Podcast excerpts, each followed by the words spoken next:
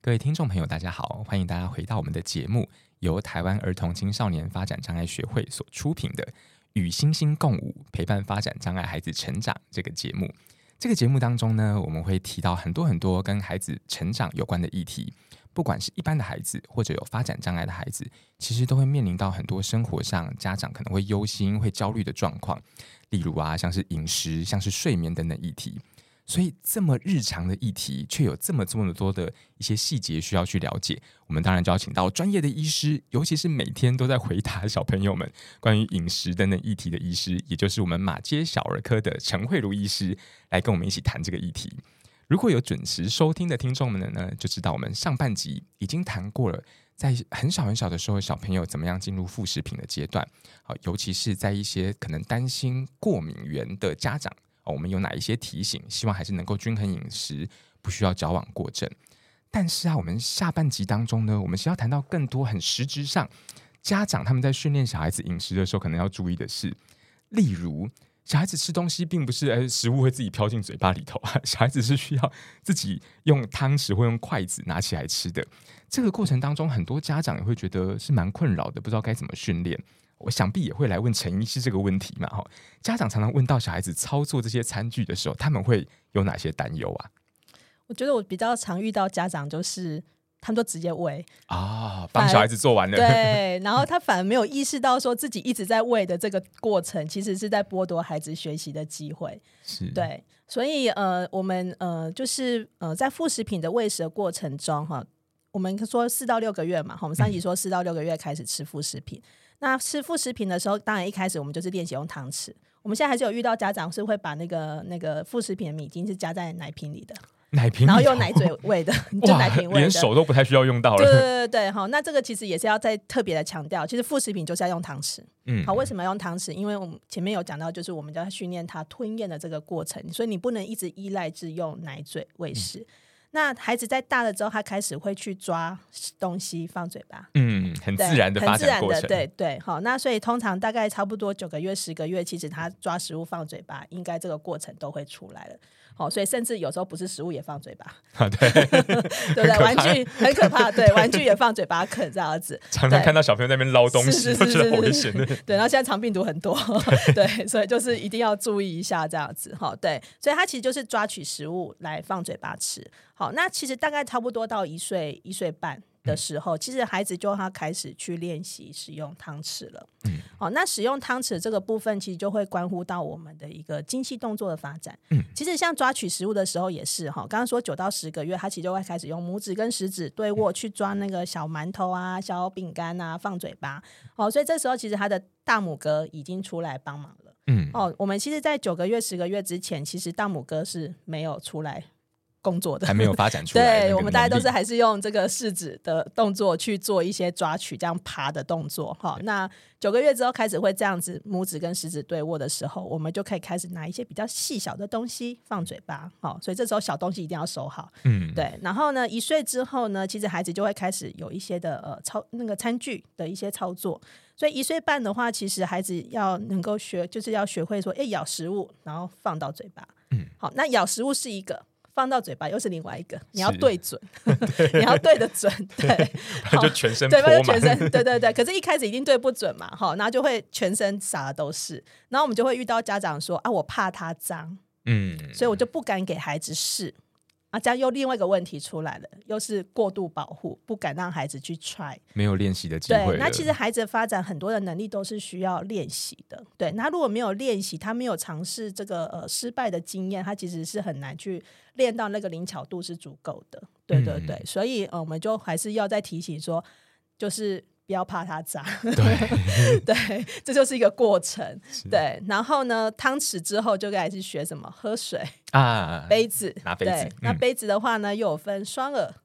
单耳，好、然后用吸管还是没有吸管，嗯，对，好、所以这个其实都是一个一个阶段的一个训练过程。那这个我们都是在练孩子的一个什么手眼协调，嗯，对不对？好，手眼协调部分，然后还有再就是呃，它的可能呃放进去的时候，嘴巴的这个呃咀嚼的一些动作，对，然后再呃像吸管，吸管我也很常会跟家长讲，有些特殊的孩子，譬如说他可能是呃先天的那个肌肉力量比较不够的，特别是有一些就是神经肌肉疾病的孩子，嗯，好、他可能连脸部的肌肉都比较低张。对，好、所以嘴巴就容易开开的，会流口水。嗯对，好，那这样的话，其实我就会跟他说，哎，可能先练习吸管，因为往往他们呃，其实我们在说，大概一岁半吸管应该。呃就是应该都已经要非常 OK 了，嗯对，那他可能还没有办法吸得好，那我们就会练习他吸吮的这个动作。那这样其实就是也可以练口腔，是，对，然后再来就是吹，嗯，对对，就是一些一口个腔的吸力一个量，吹的动作，对对对对对对对，嘿对所以其实看起来都是日常生活中的日常，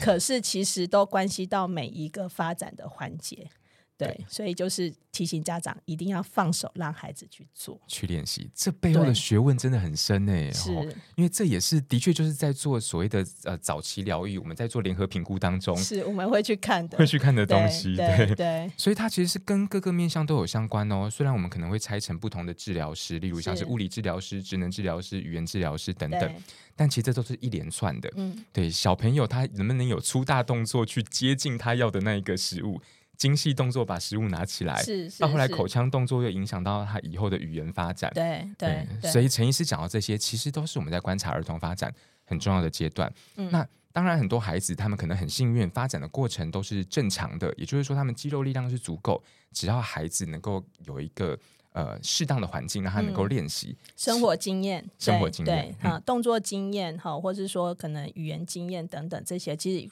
环境的经验够的话，其实孩子的发展就可以是在正常的轨迹上。对，也能够让他们后来能够顺利的饮食。是，但的确有些孩子哈、哦，他们比较辛苦一点，他们可嗯能就像刚才陈医师所讲的、哦，嗯他有一些神经肌肉嗯方面的一嗯些疾病。是，哦，那甚至有些孩子他可能诶，对于食物他真的有他特殊的挑剔之处，嗯嗯哦，就是非常固执的状况这样子。例如我们很常举例的，就是自闭症类群障碍症的孩子，对哦，就是我们传统所说的自闭症或雅斯伯格症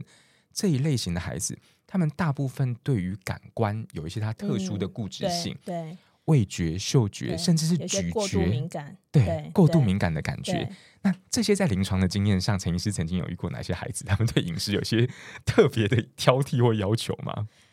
有有些真的是挑剔到很难很难处 理。甚至很难理解，对真的不很难对？理解，对 对对。不过其实这个我们应该还是从他的呃，其实就在带自闭症的固着性的一个行为部分，其实大原则都还是一样啦。对，嗯那呃，我们。其实应该这么讲，我们对我们对一般的孩子哈，就是说挑食的孩子，我们就会说啊，譬如说你不喜欢吃青菜啊，那我就把青菜可能剁得很 碎啊，包在水饺里啊，夹或杂进去对，或者炒饭里面这样子，对 对。可自闭症孩子还会挑出来，哦他们的固着性有时候非他们常非厉常厉害，害， 那舌头还可以把它吐挑到吐出来，就一个小小的一个字，很有。耐 心去弄这样子，对，对，所以我我觉得那个其实真的还是要从他的自闭症的核心症状去着手。其实大概没有办法单纯只针对饮食的这一块。大概我会在临床上，呃，我比较会去提醒的，大概就是说，呃，可能注意他这样子的呃挑食。当然，就是说我们还是透过行为的引导，去让他接受转变，去增加接受度这一块，去提升他对食物的接受度。好、所以就是在治疗方向其实都是一样的。对，那只是说，因为他如果很很固着在某些的食物上，其实我们就会可能考虑说，是不是呃其他的一些呃可能去协助避免的一些肠胃的问题。啊哦，譬如说常见的其实就是呃便秘嘛，慢性便秘，或甚至有一些甚至有到肠燥症。嗯，对，那。可是自闭症孩子往往口语也不好，嗯对，所以他们其实也不太能够明确的表达说他是哪里不舒服，哦，所以有时候我们会遇到说，哎，可能孩子其实就是肚子痛，嗯，自闭症孩子他可能是肚子痛，或者他可能就肚子胀气，他不舒服。好，那可是他讲不出来，他可能就用哭闹或是一些比较严重的情绪行为来表现。好，那在对其他人看来，可能会觉得说，哎、他可能自闭症的那个行为问题又变严重了。嗯，就会归类说，反正就是自闭是症对对就容易对对躁动，这对，样子没错，没错，就归在自闭症的这个情绪行为障碍里面这样子。可是事实上，其实它有可能是因为肠胃的不舒服而导致的，啊，这比例不算低哦。嗯，对，因为其实就是自闭症孩子，呃，其实挑食真的很多，好，然后又加上他们本身。呃有一些可能又有一些免疫方面的问题，对，或是说本身有一些发炎的问题，所以其实导致肠子发炎啊、肠肠燥症的这个几率真的又会比一般的孩子要再高一些些。嗯那又加上慢性便秘更常见了，啊，对，很对辛苦的， 对，嗯甚至有的便秘到会呃。很严重，就是不是说你去吃那个呃软便药就可以解决的哈、所嗯以其实我们蛮常找我们的儿童肠胃科医师一起进来帮忙照顾的，嗯对，因为有一些的便秘真的不是普通便秘而已，对，好、所以这个其实就会需要有更多的一些专业进来这样子，对，嗯哎，所以我觉得还是要小心啦。就是有时候在判断孩子的这个哭闹行为的时候，可能还是要去，先是要先排除掉孩子有没有生理上的不舒服。对、嗯对，所以其实陈医师真的提到一个很重要的重点呢，因为其实这些事情都是连贯的。嗯我们今天在谈饮食，并不是只有饮食的问题而已，嗯谈挑食也不是只是说啊在谈小孩子挑食的议是题，它其实都关系到小孩子后续的营养是否均衡，嗯好、或者像纤维是否摄取足够，对，会不会影响到便秘？嗯而自闭症的孩子，我们真的好常看到这样子的状况哦，嗯就是情绪行为的一些问题。结果，因为他就像刚刚讲的啊，他口语表达能力可能没有很好，嗯对，哦，所以真的还蛮需要家长或是周遭的大人帮忙观察是是，他的这些是哭闹来源是怎么对样这对样子。对哦，所以以前在处理这一类孩子的议题的时候，家长他们可能会有怎么样的误会啊？就是例如像小孩子他有一些肠胃不舒服，家长他会不会去找什么偏方，或者是用什么方式治疗他的一些情绪行为问题？结果可能可能会需要一些纠正或者是教导嘛？有啊，很多嗯啊，所以我们常在门诊不就是把他拉回来的那一种角色？ 对，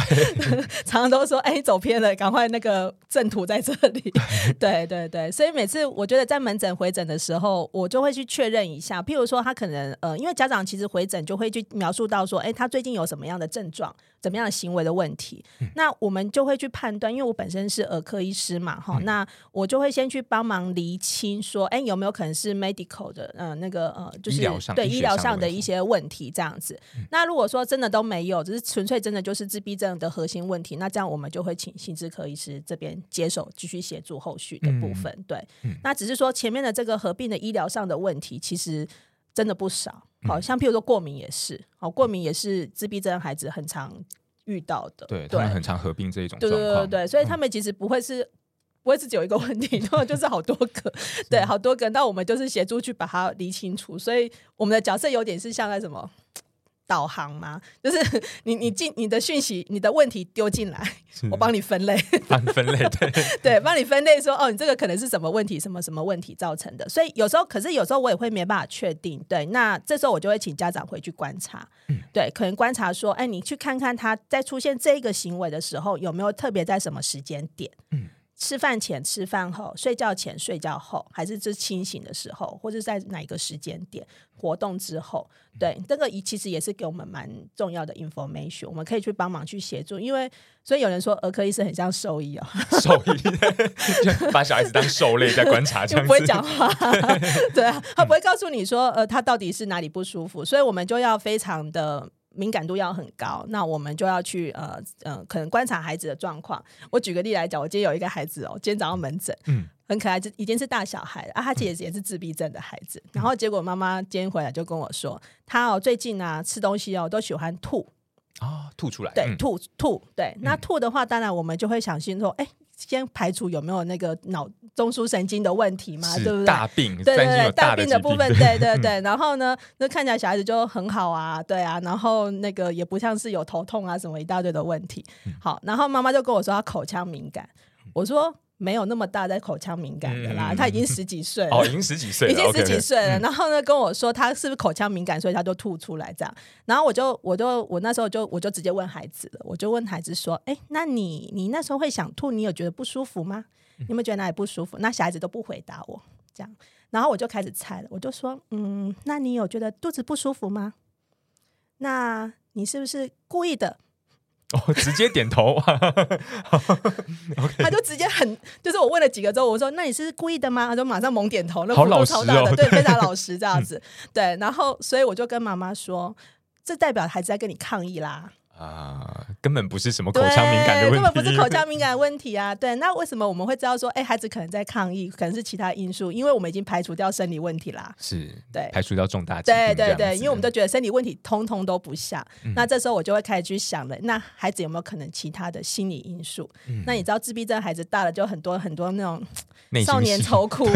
是说不出的，对，没有人懂这样子，对，那我们就会用用他的语言去跟他讲，是对，讲到之后妈妈就说哦，原来是这样，对，其实他最终的那个答案只是一个故对，意然后的，然后妈妈就跟我说，哦，原来因为他就是挑食嗯不吃，所以妈妈就强迫他吃什么。 哦，他背后就可以理解啦对，为所什以么小他孩就子要在抗议。议，对，因为他被强迫喂食，对，所以孩子就在默默的抗议，对，啊，事情就真相大白，真相大白，就 对，陈医师举这个例子，我觉得超好的，欸因为他就就是刚好今天早上看到，刚好发生头，对这也就是你的临床日 常这样子。是是是，对啊，因为这个例子超好的、啊，因为就是也带我们看到了不同年龄层的孩子，他们可能会面临不同议题嘛。对像刚刚讲的，可能很小很小的时候，根本连口语都还没发展出来，对，那个小儿科医师真的要像兽医一样去， 在没有我办们要法察言观色， 对察言观色，对对看出他对有什么病。是那是大一点的孩子，就是稍微有些口语，又要像侦探一样是，去他找也不见得出，会理你啊，他也不见得理 你，对对你对，知所以道你要青春期很叛逆，有时候也不想甩你，对对对，还要自己去找线索。 对对对，那个那个线索还不只是口语的线索，还要从表情、从情境对，了解背后，甚至还家庭关系，是是去了解到底问题在哪里。是没所错，以这真的相当有趣啊！其实也带给我们很多启示哈、哦，就是的确啊，呃寻找医疗的协助是可以有嗯医师来帮忙了解说，诶，